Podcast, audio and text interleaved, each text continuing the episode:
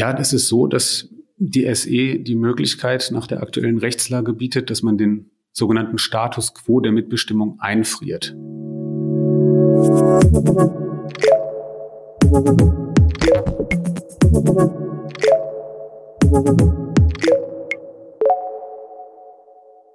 Herzlich willkommen zum Ebner Stolz Mittelstandstalk. In diesem Podcast geht es immer um Themen, die mittelständische Unternehmen bewegen. Die Europäische Aktiengesellschaft oder für die Lateinfans unter uns Societas Europea, kurz SE, ist sehr beliebt. Und zwar nicht nur bei Konzernen, die multinational tätig sind, sondern eben auch bei Mittelständlern. Warum machen deutsche Unternehmen den Schritt hin zur SE und warum könnte sich das bald ändern? Darüber wollen wir heute reden. Ich bin Eva Brendel und Redakteurin bei FAZ Business Media und spreche heute mit Moritz Burwig. Er ist Rechtsanwalt, Steuerberater und Partner bei Ebner Stolz in Karlsruhe. Herzlich willkommen. Hallo, freut mich sehr. Die Rechtsform der SE wurde im Jahr 2004 eingeführt, um grenzüberschreitende Fusionen und Zusammenschlüsse multinationaler Großkonzerne zu ermöglichen und um so die Kooperation von Unternehmen aus verschiedenen EU-Mitgliedstaaten zu erleichtern. Warum ist die SE aber gerade für mittelständische Unternehmen attraktiv? Ja, die SE ist attraktiv, weil ja mittelständische Unternehmen durchaus auch international tätig sein können und im internationalen Umfeld Vertrieb machen. Und da ist die Rechtsform einfach so ein Ausdruck eines unternehmerisch gelebten Europas. Es zeigt die europäische Offenheit, die Bedeutung der europäischen Märkte für das Unternehmen und ist damit ein Signal sowohl an die geschätzten Kunden des Unternehmens, aber als genauso intern an die Belegschaft, dass man sich eben international ausrichtet und die Zukunftsfähigkeit des Unternehmens im Blick hat. Ein Vorteil gibt es ja vor allem in puncto Mitbestimmungsrecht. Inwiefern genau? Ja, das ist ein, ein ganz wichtiger Punkt. Und zwar beinhaltet die SE die Möglichkeit, den aktuellen Status der Mitbestimmung im Status quo einzufrieren, sich also zu erhalten. Und unter welchen Voraussetzungen besteht dann diese Mitbestimmungsfreiheit? Das kann man sich im Prinzip ganz einfach an zwei Zahlen merken. Die eine Zahl ist die 500 und die andere Zahl ist die 2000. Ein Unternehmen, das zwischen 0 und 500 Arbeitnehmerinnen und Arbeitnehmern beschäftigt, ist mitbestimmungsfrei. Das heißt, es gibt keinen Aufsichtsrat, solange ich eben in der Rechtsform wie einer GmbH oder einer GmbH und KKG aufgestellt bin.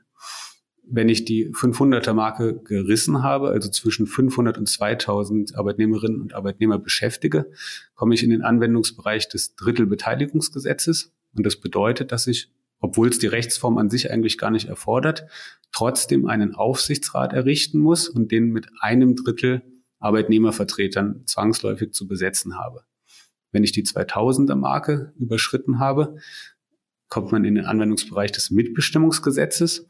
Und das bedeutet, ich habe einen noch viel größeren Aufsichtsrat zu errichten, nämlich aus mindestens zwölf Mitgliedern bestehend. Und davon wäre dann die Hälfte aus Arbeitnehmerinnen und Arbeitnehmern zu besetzen. Okay, die zwei Zahlen merken wir uns schon mal. Warum ist denn diese Mitbestimmungsfreiheit für Mittelständler gerade so ein schlagendes Argument?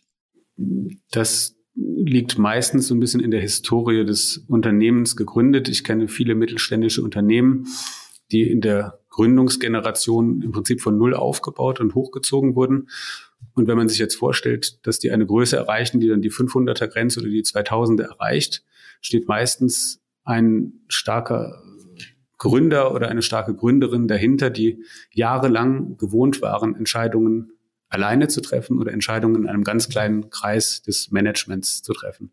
Und wenn man sich jetzt überlegt, dass man ab einer bestimmten Größenanzahl dann plötzlich einen Aufsichtsrat implementieren muss, der zumindest zu einem Drittel oder gar zur Hälfte aus Arbeitnehmervertretern besteht, ist das einfach eine Komfortlage, eine Situation, die jetzt nicht unbedingt jedem Patriarchen oder Patriarchin gefällt, dass man sich da ja äh, quasi Informationspflichten erfüllen muss, dass man vielleicht sogar noch bei manchen Maßnahmen um Zustimmung fragen muss.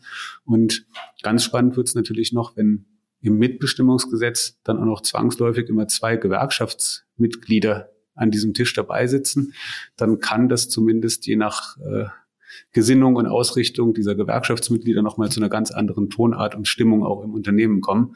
Und das ist etwas, was jetzt nicht zwangsläufig schlecht, schlecht sein muss, aber was zumindest doch den einen oder anderen ja, Gedanken rechtfertigt, ob das wirklich unbedingt so sein muss. Für die Fälle, die Sie jetzt angesprochen haben, welche Vorteile bietet denn die SE genau? Ja, das ist so, dass die SE die Möglichkeit nach der aktuellen Rechtslage bietet, dass man den sogenannten Status quo der Mitbestimmung einfriert. Das kann man sich jetzt so vorstellen, dass man ja seine Beschäftigtenzahlen in der Regel ganz gut kennt. Das heißt, man sieht, ich bin heute irgendwie bei 400 oder bei 1900 äh, Beschäftigten angekommen. Das heißt, diese zwei magischen Zahlen, eine davon wird möglicherweise dann bei normalem weiteren Wachstum irgendwann organisch erreicht. Und wenn man jetzt den Weg in die SE geht und es erfolgreich tut und die SE irgendwann eingetragen wird, dann gibt es einen bestimmten Moment, wo man quasi aufs Knöpfchen drückt und dann wird diese Arbeitnehmerzahl, die in dem Moment, das ist hoch umstritten und sehr spannend, wann eigentlich genau der Moment ist, aber spätestens ist es wohl der Moment, wo die SE im Handelsregister eingetragen ist. Dann wird eben durchgezählt und wenn man zu dem Zeitpunkt dann eben bei 498 Mitarbeitern ist oder bei 1998, dann ist man eben gerade unter der magischen Schwelle und friert diesen Status ein. Selbst wenn man dann danach weiter wächst und dann die Schwelle reißt, in dem Rechtskleid der SE ist das aber im Prinzip erstmal unproblematisch. Es sei denn, äh, das ist eine ganz spannende Vorschrift, äh, ein Fall des 18 Absatz 3 SEBG, wenn der eintritt, also eine strukturelle Änderung, dann kann das im absoluten Ausnahmefall eben nochmal aufgeweicht werden. Aber im Prinzip bietet die SE die Möglichkeit, eben den Status, den man vorher hatte, festzuschreiben und einzufrieren. Okay, ich glaube, die Vorteile sind klar rübergekommen, aber ähm, wird dadurch dann nicht das deutsche Mitbestimmungsrecht umgangen? Das kann man durchaus so sehen, ja. Und da sind wir jetzt nicht die zwei einzigen, die jetzt in, in, diesem Gespräch auf die Idee gekommen sind, sondern das hat sich eben auch schon bis zur Ampelkoalition herumgesprochen, dass diese Möglichkeit besteht. Und ich erlaube mir jetzt mal ein Wortlaut-Zitat aus dem Koalitionsvertrag der Ampel. Da steht nämlich drin, die Bundesregierung wird sich dafür einsetzen, dass die Unternehmensmitbestimmung weiterentwickelt wird, sodass es nicht mehr zur vollständigen Mitbestimmungsvermeidung beim Zuwachs von SE-Gesellschaften kommen kann, in Klammern Einfriereffekt. Ja, also im Prinzip hat zumindest im Koalitionsvertrag die Bundesregierung das Thema Einfriereffekt und Mitbestimmungsvermeidung sehr stark auf dem Radar gehabt und auch schon sehr präzise beschrieben. Jetzt hat sich die Bundesregierung allerdings zuletzt dann viel mehr mit dem Thema Heizen und nicht mit dem Thema Einfrieren beschäftigt, ähm, was jetzt mal zumindest für diese Handlungsmöglichkeit natürlich erstmal ganz gut war, ähm, zumindest mal aus, aus Sicht der mittelständischen Unternehmer gedacht, äh, die das äh, Thema angehen wollen.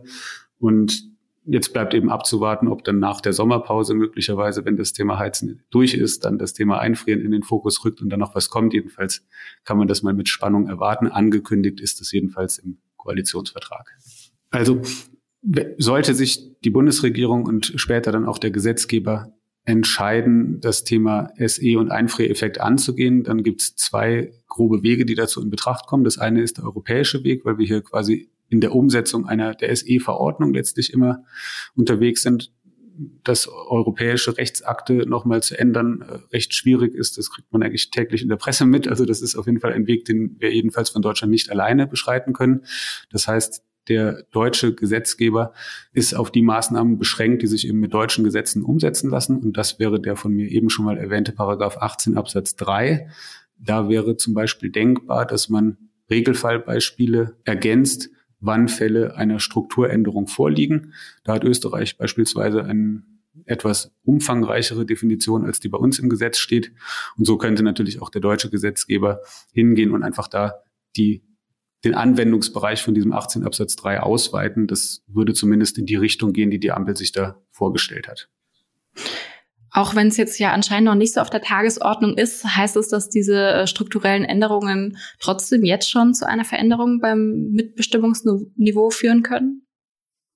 Nee, also aktuell ist es nur wichtig, dass man das Thema generell im Blick hat. Es ist ja so, dass der Weg in die SE zwar eben diese beschriebenen Gestaltungsmöglichkeiten und äh, Effekte bietet. Das ist aber jetzt nicht so, dass das eine Maßnahme ist, die man an einem Tag umgesetzt hat, sondern da ist schon richtig Aufwand dahinter. Einmal der Weg hinein und dann ist es eben auch eine ganz neue Rechtsform und entsprechend Verwaltungsaufwand, der hinten dran steht.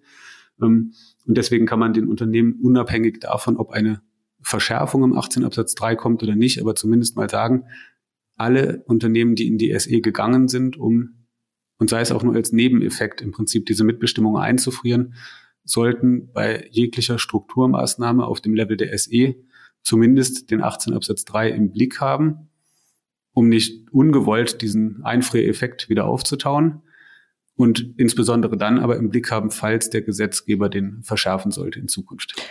Und äh, wenn Sie jetzt gefragt werden, macht es dann derzeit für Unternehmen Sinn, in die SE zu gehen, trotz diesem Risiko der Gesetzesänderung?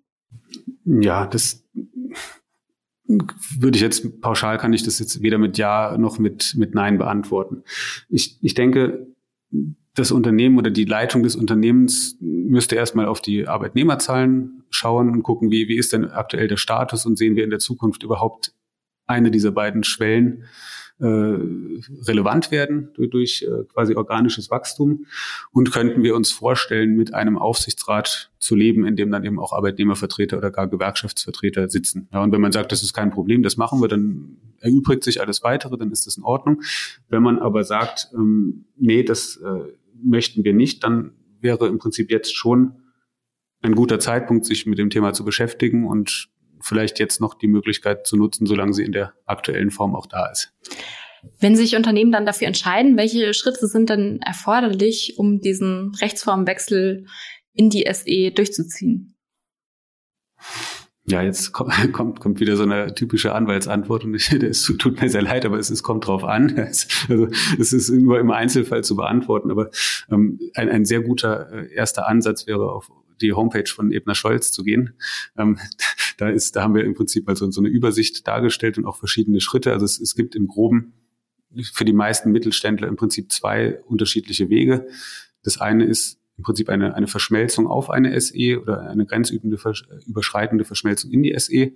Und das andere ist die formwechselnde Umwandlung, wo man beispielsweise eine GmbH im ersten Schritt in eine Aktiengesellschaft und im zweiten Schritt diese Aktiengesellschaft in eine SE formwechselt.